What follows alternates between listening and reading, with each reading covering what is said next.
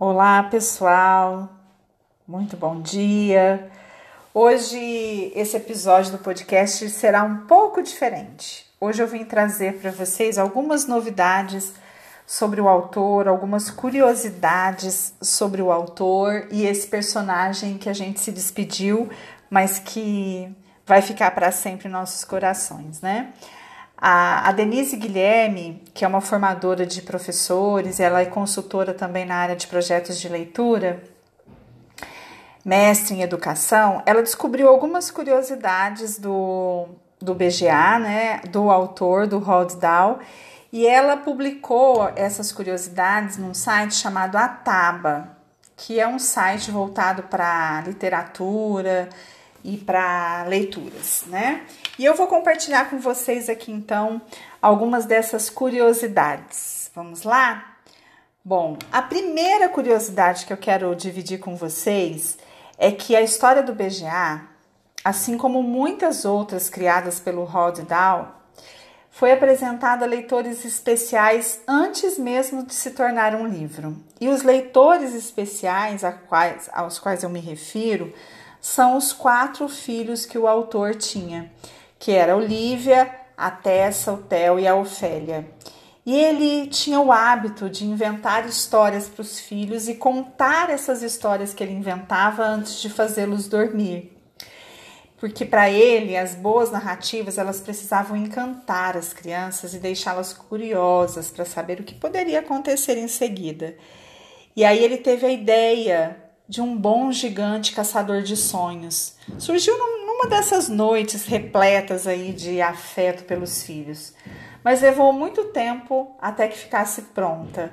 O livro mesmo só foi publicado em 1982, quando os seus filhos já haviam se tornado adultos. Olha quanto tempo essa história já existe, hein?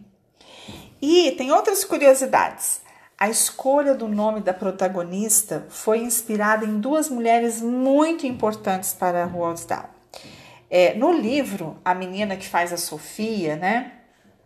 É, é, o nome Sofia surgiu dessas duas mulheres muito importantes, porque nos primeiros rascunhos do livro, o nome escolhido para o personagem que contracenava aí com o BGA era Menino, o Jude. Só que após o nascimento da sua neta, que se chamava Sofia, o Rod Dahl resolveu então mudar o nome da protagonista, né? E hoje, essa Sofia Dahl, que é neta do Rod Dahl, ela é uma famosa modelo na Inglaterra. E Sofia também era o nome da sua mãe, então ele resolveu associar Sofia ao nome da protagonista. Muito bacana, né? Ah, mas tem outras outras curiosidades. Há muitas semelhanças entre o autor e o próprio personagem. Rod ele tinha 1,98m de altura, ou seja, era mais alto do que a maioria dos homens comuns, né? quase um pequeno gigante. E na cidade onde ele viveu, há uma rua onde algumas casas possuem portas bem pequenas. Já imaginou como deveria ser para uma pessoa alta como Dal passear por essas calçadas? Talvez fosse até possível espiar pela janela do primeiro andar, assim como fazia o BGA quando ia lá soprar os seus sonhos, né? Bom, mas as curiosidades não param por aí, não.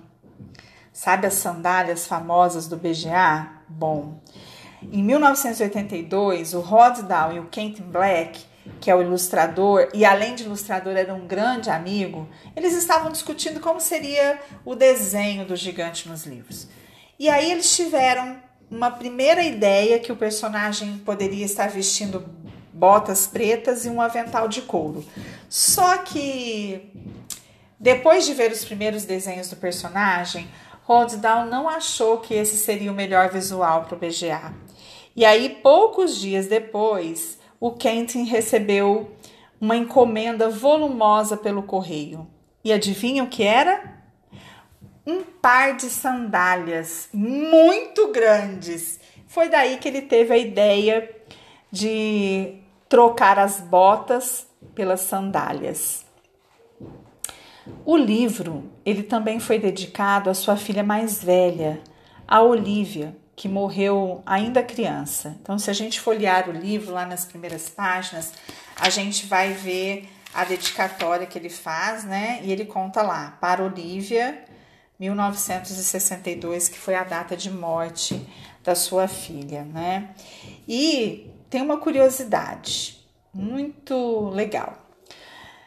No seu túmulo, que está lá na cidade onde ele nasceu, em Gretnissenden, é, o, o, túmulo da Olivia está bem próximo ao túmulo do pai, do Roald Dahl, à sombra de uma árvore cerca, cercada por um banco.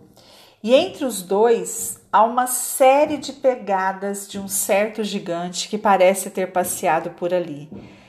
Isso foi uma homenagem dos fãs de Dahl ao protagonista da história preferida do escritor. E é mais uma curiosidade, né?